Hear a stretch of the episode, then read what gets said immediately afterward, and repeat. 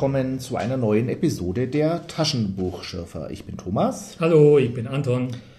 Und heute geht es um Terra Fantasy Band 19, John Jakes am Abgrund der Welt.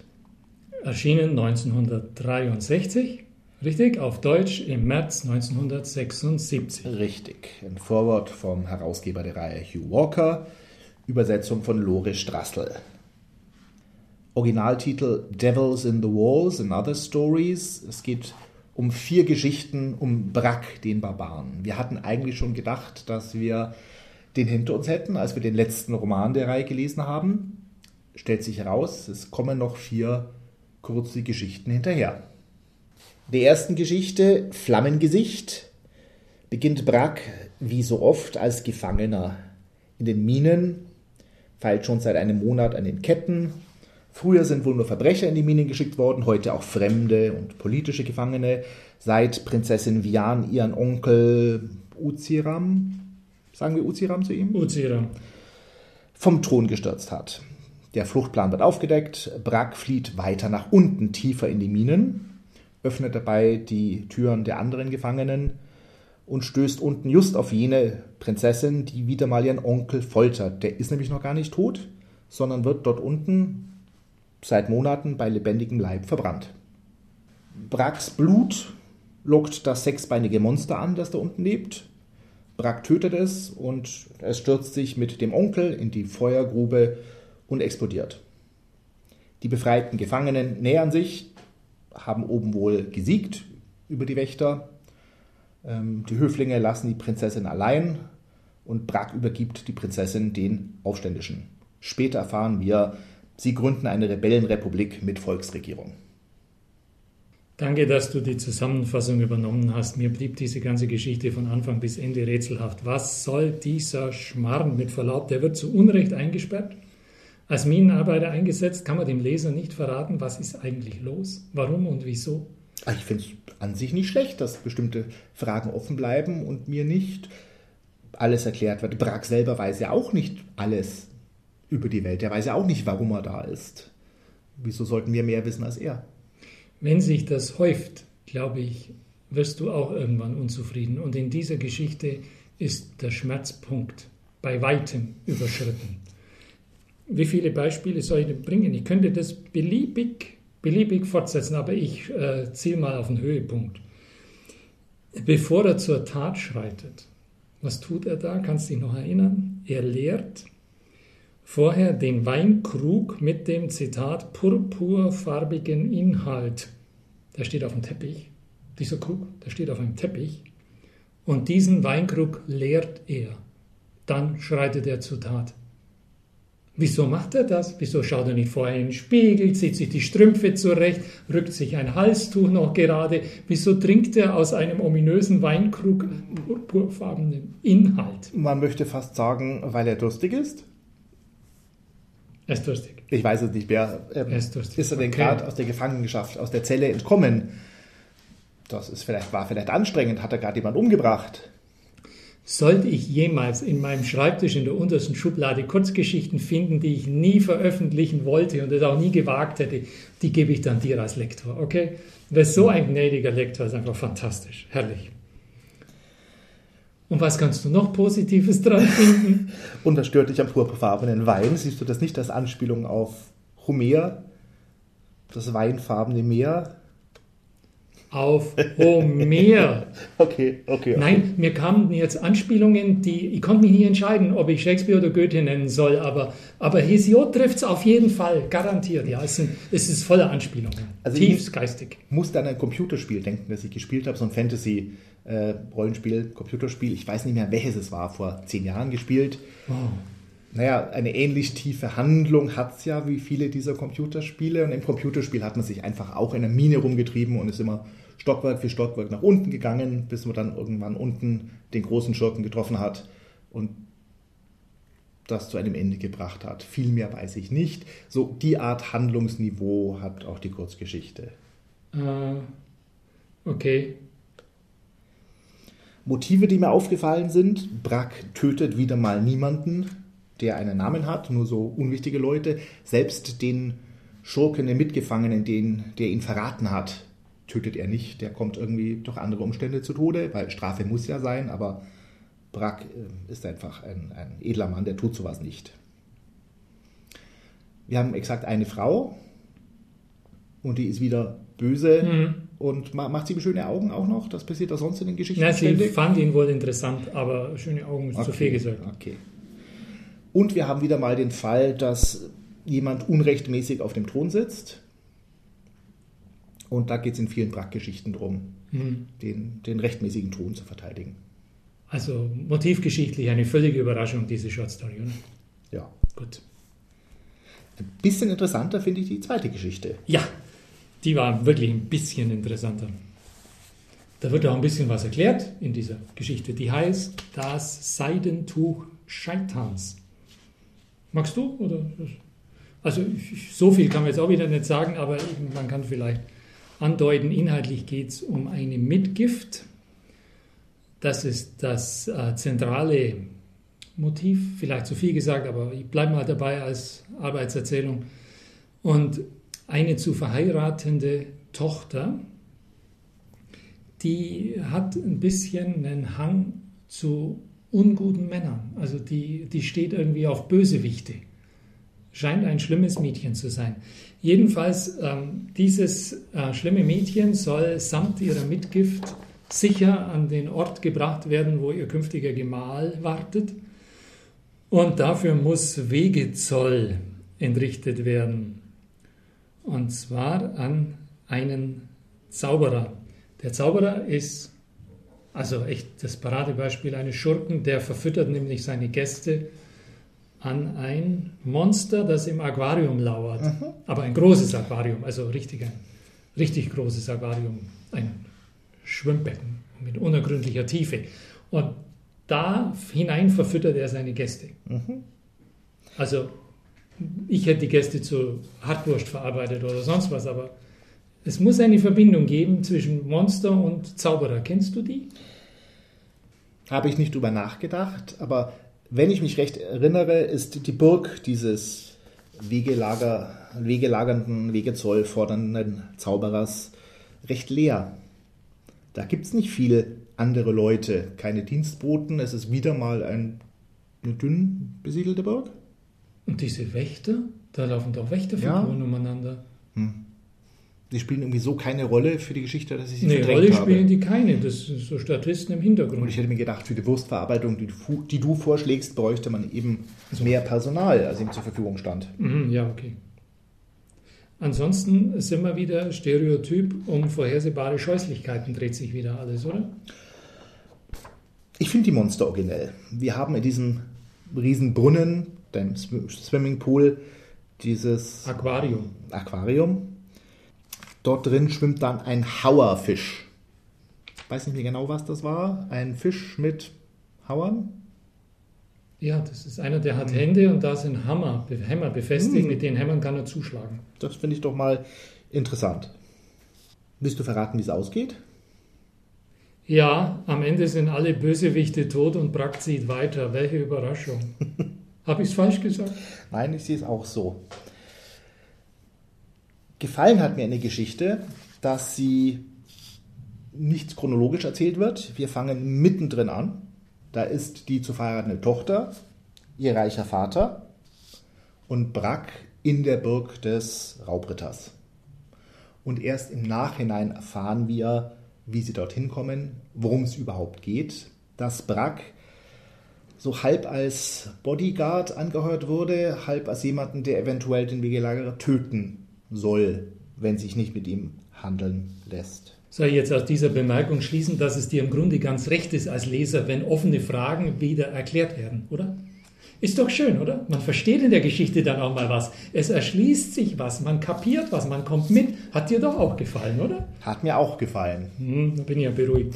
Aber mir wird auch gerne zu viel erklärt. Also auf auf Seite 33, ich weiß nicht, ich glaube, es lohnt sich nicht groß vorzulesen, wenn so gleich am Anfang der Geschichte, wenn jeder laut sagt, was er denkt. Ich wünschte, er hätte ein paar Höflinge, egal wer er ist, murmelte das schlanke junge Mädchen an der Seite des älteren Mannes. Vorsicht, ein etwas hellerer Schein dort vorne, seht ihr? Vielleicht zeigt sich dieser eingebildete Angeber, der uns einlud, um uns auszurauben, nun doch sagt ein Mann mittleren Alters. Jeder stellt sich so kurz vor und sagt, was er sieht. Das ist schön. Das ist. Das hätte man lieber offen lassen oder geschickter vermitteln können, finde ich. Du weißt ja nie, wie das in der ersten Fassung der Geschichte war.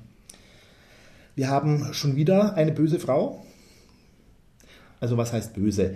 Die zu verheiratende Tochter möchte eigentlich gar nicht den heiraten, den sie heiraten soll. Das finde ich einen modernen und vernünftigen Gedanken. Trotzdem ist die Anwendung ihrer Mittel nicht adäquat.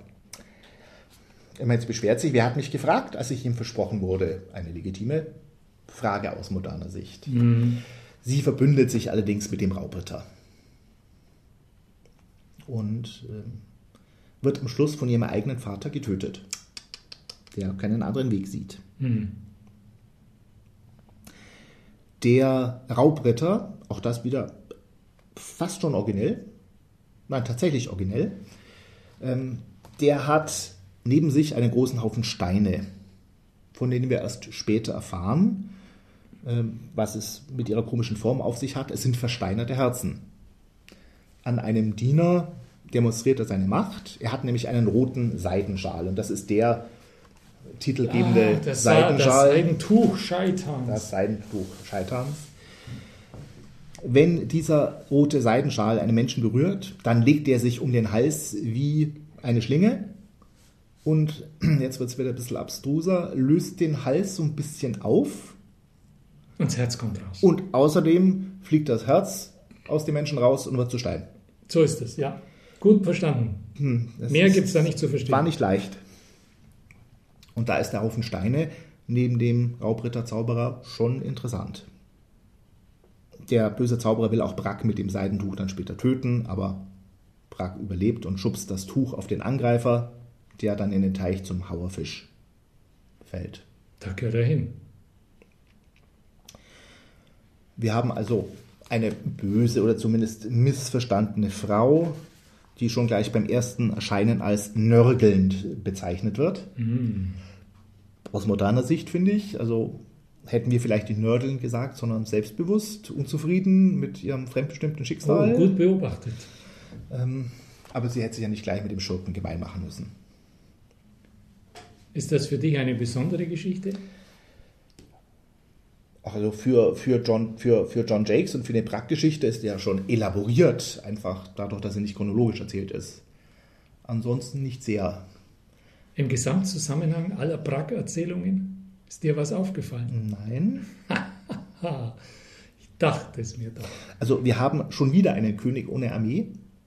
Den hatten wir Okay. schon öfter mal. Also Könige ohne Armee oder illegitime Könige ist so ein Thema bei Brack. Ja. Ah, nein, mir ist nichts aufgefallen. Was heißt, ah, Aber äh, taucht Kurdistan anscheinend nicht auf.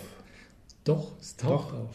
Denn Brack, das ähm, muss man wissen, hat drei Merkmale, die, von, die ihn von anderen Fantasyhelden unterscheiden. Und eigentlich nur drei. Er ist blond, er trägt ein Löwenfell und er ist eigentlich auf dem Weg nach Kurdistan. Ja, Aber darum geht es nicht, sagst du? doch, doch. Die, von diesen all meiner mühevollen Bracklektüre, diese Qualen, dieses Unwissen, was will der in Kurtisan? Was ist mit dem armen Mensch los? Woher diese Reisepsychose? Jetzt ist sie geklärt. In dieser Geschichte. Ja. Jetzt weiß ich, warum Brack nach Kurtisan reisen will. Und deswegen war die Story für mich natürlich einfach bitter nötig. Nach der langen Zeit, kurz vor dem Ende, zum letzten Mal Brack und jetzt die Aufklärung. Also, Brack ist nämlich ein Hybrid aus Onkel Dagobert und einem Lüstling. Das alles kann ich aus dieser Geschichte erschließen. Schau. Erklär's uns. Und du hast, hast es nicht, hast es einfach Ich überlesen. bin an der Oberfläche hängen geblieben. Also, der Brack stellt sich ja, wenn er von Kurtisan träumt, die Menschen dort vor, in diesem Kurtisan. Und die haben goldene Haut. Das freut ihn. Darauf freut er sich. Wer freut sich auf Menschen mit goldener Haut, wenn nicht ein Kannibale oder Lüstling? Vom Kannibalismus haben wir bisher nichts erfahren, aber bei seiner jahrelangen Enthaltsamkeit muss ich annehmen, er ist ein Lüstling. Zweitens,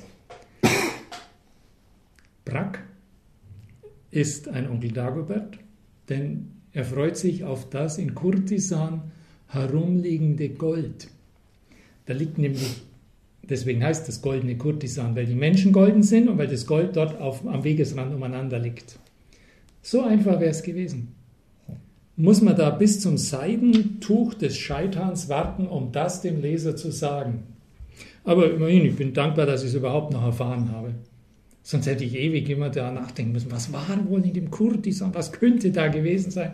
Das ist ganz banal. Das ist so ein, so ein mediterraner Club, wo braungebrannte Menschen rumlaufen und irgendwelche Wertgegenstände am Boden liegen.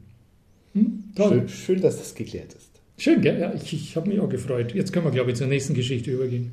Palast der Dämonen, Devils in the Walls. Brack wird, beginnt die Geschichte wieder mal als Gefangener und wird als Sklave in einem kleinen Dorf verkauft. Dort kauft ihn eine Miranda, weil sie etwas von ihm will. Ihr Vater war Raubritter in der Burg des Ortes hat einst 40 Gefangene einer Karawane brutal getötet und wurde dafür verflucht, sodass die ganze Burg verflucht war. Ähm, da lebt keiner mehr, da spukt es, da kann auch keiner mehr wohnen. Äh, die Leichen als Blutflecke an der Burgmauer trieben ihn und seine Frau in den Tod, alles verfallen. Allerdings gibt es noch, dort noch die Schätze dieser Karawane und Brack soll, wie anscheinend schon viele vor ihm, die Geister bekämpfen, in die Burg gehen, die Schätze holen. Macht sich auf den Weg. Vor der Burg trifft er den Nestorianer Priester Benedikt, ähm, der von Miranda dann ausgepeitscht wird. Sie küsst Brack, er ist unwiderstehlich, das wissen wir. In der Burg tötet er erstmal eine Fledermaus. Ähm, einer unbekannten Art mit großem Kopf und großen Zähnen, die ansonsten keine Rolle mehr spielt. Außerdem meldet sich der Sklavenhalter Zaldeb, der ihn am Anfang verkauft hatte. Ja, ja, der gehört zum Wegelagerer Hamur mit den tausend Klauen. Der hat die Leoparden des Palastes, Verzeihung, der Burg freigelassen, die dort leben seit den Tagen des alten Raubritters Wobei ich mich frage, wie haben die sich ernährt, wenn sie freigelassen werden mussten? Also liefen die jetzt frei rum oder liefen sie nicht frei rum? Jedenfalls hat er sie freigelassen, damit sie Brack töten. Aber erst wenn er Erfolg hatte, damit er, der Sklavenhalter, die Miranda kriegt. Bisschen umständlich. Aus den Blutflecken an der Wand kommen tatsächlich Dunstwolken. Aber weil Brack ja vorher den Priester getroffen hat und sich von ihm Tipps gegeben hat, schlägt Brack Kreuze in die Wand worauf die Dunstwolken zurücktreiben und die Leoparden, die gleichzeitig kommen, töten. Und dort in die Körper der toten Leoparden fahren und sie beseelen. Das fand ich hübsch gruselig, eine nette Idee. Hm. Billiges Geisterbahnmotiv. Hm. Passiert auch nicht viel, Brack tötet dann auch diese Dämonen. Draußen wartet das ganze Dorf in der Hoffnung auf die Schätze, die wollen alle ein bisschen mitplündern. Brack brüskiert Miranda, die ihn erbost erdolchen will. Und da wird sie von einem Pfeil des eifersüchtigen Zaldeb getötet, den dann wiederum der Brack mit einem Speerwurf tötet. Und alle Dorfbewohner rennen in die Burg zu den Schätzen. Mhm. Hm.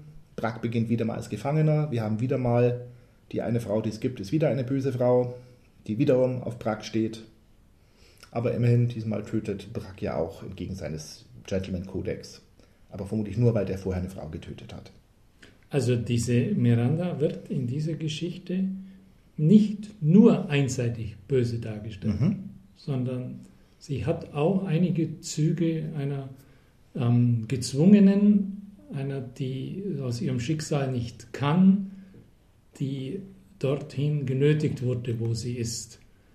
Ähm, sie ist nicht nur rein böse und zunächst, als sie ihn einkauft, ist sie ja durchaus entgegenkommend. Ähm, was mich wundert, du hast gesagt, an der Burg trifft er den Nestorianer. Mhm. Den trifft er nicht. Der Nestorianer kommt dahin, der stürzt auf ihn zu, der nötigt ihm dieses Kreuz als Hilfe auf. Also bitte. Okay. Also, das war ja wirklich. Hatten wir das von alten Vampirfilmen. Wir haben die verfluchte mhm. ähm, Burg und da kommt vorher noch der Priester, dem das mit den Kreuzen und den Knoblauch gibt. Ja, Vampirfilme. Aber das ist mein altes Problem mit der gesamten äh, Fantasy-Welt von Brack dem Barbaren, dass die sehr von irdischen Mythen zehrt. Wir haben Vampire, wir haben, wir haben ein quasi Christentum mit dem Nestorianer, wir haben eine einheitliche Währung überall und wir haben die Volksrepublik, die ausgerufen wird. Dieser Zahldepp Sklavenjäger, beim besten Willen, ich kapiere nicht, wenn er die Miranda so liebt, wieso bringt er sie dann um? Auch das äh, weiß ich nicht. Eine gute Frage. Aber noch, noch besser ist die Frage nach den Leoparden. Wenn er die Leoparden freilassen kann, muss er sie ja logischerweise auch einsperren können, oder? Er also, kann sie erst freilassen, wenn er sie vorher im Käfig steckt. Ja, vielleicht waren die die letzten 40 Jahre über im Käfig. Aha. Nicht sehr wahrscheinlich, ich gebe es zu. Okay. Also das Ganze ist mir zu schwierig. Ich würde vorschlagen, wir gehen zur Alpenvereinsgeschichte über. Ich, der Alpenverein, erklären am Abgrund der Welt. Also schön war es schon da oben im Gebirge mit einem Pferdchen und da tauchen kleine Beißerchen auf, die waren echt überraschend. Mhm. Von sowas habe ich noch nie gehört. Kleine Steine, die sich bewegen und wenn sie aufgehen, bestehen sie nur aus einem Gebiss. Und dann machen sie wieder zu. Oh, das kann wehtun. Ja, also das war nun also die allerletzte Brack-Geschichte, oder? Definitiv. Ich möchte es nur wissen. Soweit ich weiß. Ist es jetzt rum mit Brack? Okay. Diese allerletzte Brack-Geschichte, die war ja mal voller guter Ideen. Mhm. Das, sind ja, das sind ja so viele. Ähm, gib noch ein bisschen was zum Inhalt. Das kannst du viel besser als ich. Sag ein bisschen was zum Inhalt, dann kann man sich besser vorstellen. Ja, Brack ist im Hochgebirge, stößt auf diese kleinen Beißerchen, die ich auch sehr nett fand und auf eine Frau, die von diesen Monstern angegriffen wird. Er hilft ihr, aber Bracks Pferd stirbt dabei. Ihre Geschichte, sie heißt Nari und hat ein Geheimnis. Sie kann damit einem Herrn Gar helfen, der, unterstützt vom Zauberer Valonicus, seinen Bruder vom Thron stürzen will. Wir haben wieder das Motiv der, des Unrechtmäßigen der auf dem Usurpator. Thron. Nach etwas hin und her zieht Nari ihre nassen Klamotten aus, will sich dabei nicht zusehen lassen. Wir wissen dann inzwischen alle als geübte Leser, aha, die hat also eine Tätowierung mit einer Karte oder sowas drauf. Im Gebirge gibt es auf dem Weg und auf Naris Rücken eben seinen Totenkopffelsen. Da muss was sein. Die beiden werden gefangen von dem Zauberer Valonicus, und Gar. Brack wird verzaubert, sodass er unbeweglich auf allen Vieren erfrieren muss. Er kommt aber rechtzeitig, macht sich auf die Verfolgung, denn die beiden wollen die Karte haben. Also die beiden sind, äh, die beiden Schurken sind mit Nari weg, wegen der Karte auf dem Rücken. Macht sie auf die Verfolgung, trifft dort diesen Valonicus, der mit einem sich bewegenden Spiegel nette Magie, Rauchwesen erschafft. Brack zerstört den Spiegel, tötet den Zauberer dessen Pferd mit der Leiche durchgeht, durchs Zelt der anderen und dann in eine Schlucht stürzt. Nari tötet Gar, wird dann aber wahnsinnig, denn er hat Hand an ihren Leib gelegt, wie es heißt, und ihren Rücken verbrannt, um den Rest der Karte sichtbar zu machen. Sie greift im Wahn Brak an, weicht dann aber zurück, läuft rückwärts und fällt in die Schlucht. Was wollten die dort eigentlich? Einen Goldschatz. Da ging da zeigt er die Karte hin. Am nächsten Morgen reitet Brack weiter, sieht in der Schlucht noch diesen Goldschatz, um den es gegangen war und den jetzt keiner bekommen hat. Ja, der zieht nach Kurtisan, ist ja klar, da liegt eh genug auf dem Weg. Da muss man nicht diesen Schatz hier bergen. Ja, das erfährt auch die Nari sofort. Erste Begegnung, ihr seid ein Barbar, so nennt man mich bisweilen, mein Name ist Brack. Damit sie sich ein wenig entspannen möge, erzählte er von sich von den hohen Steppen, wo er geboren war, von seinem Traum, sein Glück im goldenen Kurdistan und dann erzählt, also leicht, man muss ihn nur einmal antippen und schon erzählt er seine Geschichte von Kurdistan und dass er eigentlich nach Kurdistan möchte. Ein kleiner Lichtblick, sagtest du, oder mit interessanten Gedanken diese Geschichte? Wir haben wieder eine böse Frau, diesmal nicht wirklich böse, eher ja vom Schicksal mitgenommen und Genau. im Schluss eine Bedrohung für Brack, aber auch nur im Wahn, sie ist gefoltert worden. Wir haben wieder den unrechtmäßigen König, wir haben Brack am Anfang wieder auf der Flucht. Gefallen hat mir das Motiv, dass sich Schurken um einen Goldschatz streiten, wie in vielen alten Geschichten, und sich dann doch irgendwie gegenseitig zugrunde richten und umbringen, sodass am Schluss keiner das Gold hat. Karl May. Ich dachte an den Schatz der Sierra Madre oder. Nee, der im Silbersee. Ah, Der. richtig. Also diese Schatzkarte auf dem Rücken, sagst du als geübter Leser, hast du gleich dran gedacht, die ist nur halb. Das ist witzig. Da kommt das Nobelhaus mit rein. Der Taipan. Alle spielen da mit. Es ist sensationell. Aber ähm, was mich fast ein bisschen geärgert hat, war, jetzt ist dieser Brack halb erfroren, ohne geeignete Kleidung, im Eis, allein, fast bewusstlos, kann sich nur in Zeitlupe bewegen, hat nichts gegessen, nichts getrunken, keine Chance, sich zu wärmen. Er kann sich nicht mal bewegen. Er ist hypnotisiert und dann erfriert er nicht. Also entschuldige mal. Hm. Was wäre das schön gewesen? Die letzte Geschichte, der Barbar erfriert. Und sein letzter Gedanke soll von mir aus Kurtisan sein, aber dass der nochmal auf die. Na, sensationell. Ich meine, hätte er die Geschichte fortsetzen können, dann hätte er irgendeinen einen Bruck, Brock, Breck oder Brick erfinden können, der seinem Zwillingsbruder hinterherreist und schauen will, ob der in Kurtisan angekommen ist. Da hätte er nahtlos weitererzählen können, irgendein Königreich retten, eine Frau äh, verfolgen, keine Ahnung. Nein, er lässt ihn überleben. Gibt es den Brack eigentlich immer noch? Oder hat den inzwischen einer umgebracht? Ich habe mal bei Wikipedia nachgeguckt ähm, und da hieß es, also nein, die Geschichten gab es Ende der 60er Jahre und das war's. Es gibt allerdings, schade, ich habe vergessen das mitzunehmen, das hätte ich dir gerne gezeigt. Es gibt allerdings einige Comic-Fassungen der Abenteuer von Brack. Oh nee. Und hier im Vorwort von Hugh Walker, das ist 1976 erschienen, wird auch tatsächlich verwiesen auf eine Story im Bann des Drachen, die in den Marvel Comics Das Monster von Frankenstein Nummer 6 erschienen ist. Das waren die Guten vom Willems Verlag, 1974 bis wenige Jahre später, handgelettert. Uiuiui. Also die, die Willems Marvels sind ein anderes Thema. Und ich habe das tatsächlich zu Hause, dieses Monster von Frankenstein Nummer 6. Nee. Und hebst es auf. Habe es gelesen. Ich habe die Originalgeschichte auch im Web dann gefunden, auf Englisch. Eine recht generische Geschichte. Aber es war nett. Brack hier, also zumindest 19. Von wann wird das Heft sein? 74? 73? Also dieses Monster von Frankenstein im Original hat man noch Brack-Geschichten in Comicform. Und dieses Ding hat alle Inventuren deiner Bibliothek überstanden. Ich kann es kaum glauben. Musste nie weichen. Das lässt dir tief blicken. Heieieiei. Sowas hebst du auf. Allerdings heißt im deutschen ähm, Handlettering der Ort, wo er hin möchte, nicht Kurdesan, sondern Knurdesan. Wie? Ich nehme an, dass sie mit den großen und kleinen Buchstaben da irgendwie durcheinander gekommen sind und das falsch gelesen haben. Köstlich. Also, Brack, ich wink dir nochmal hinterher.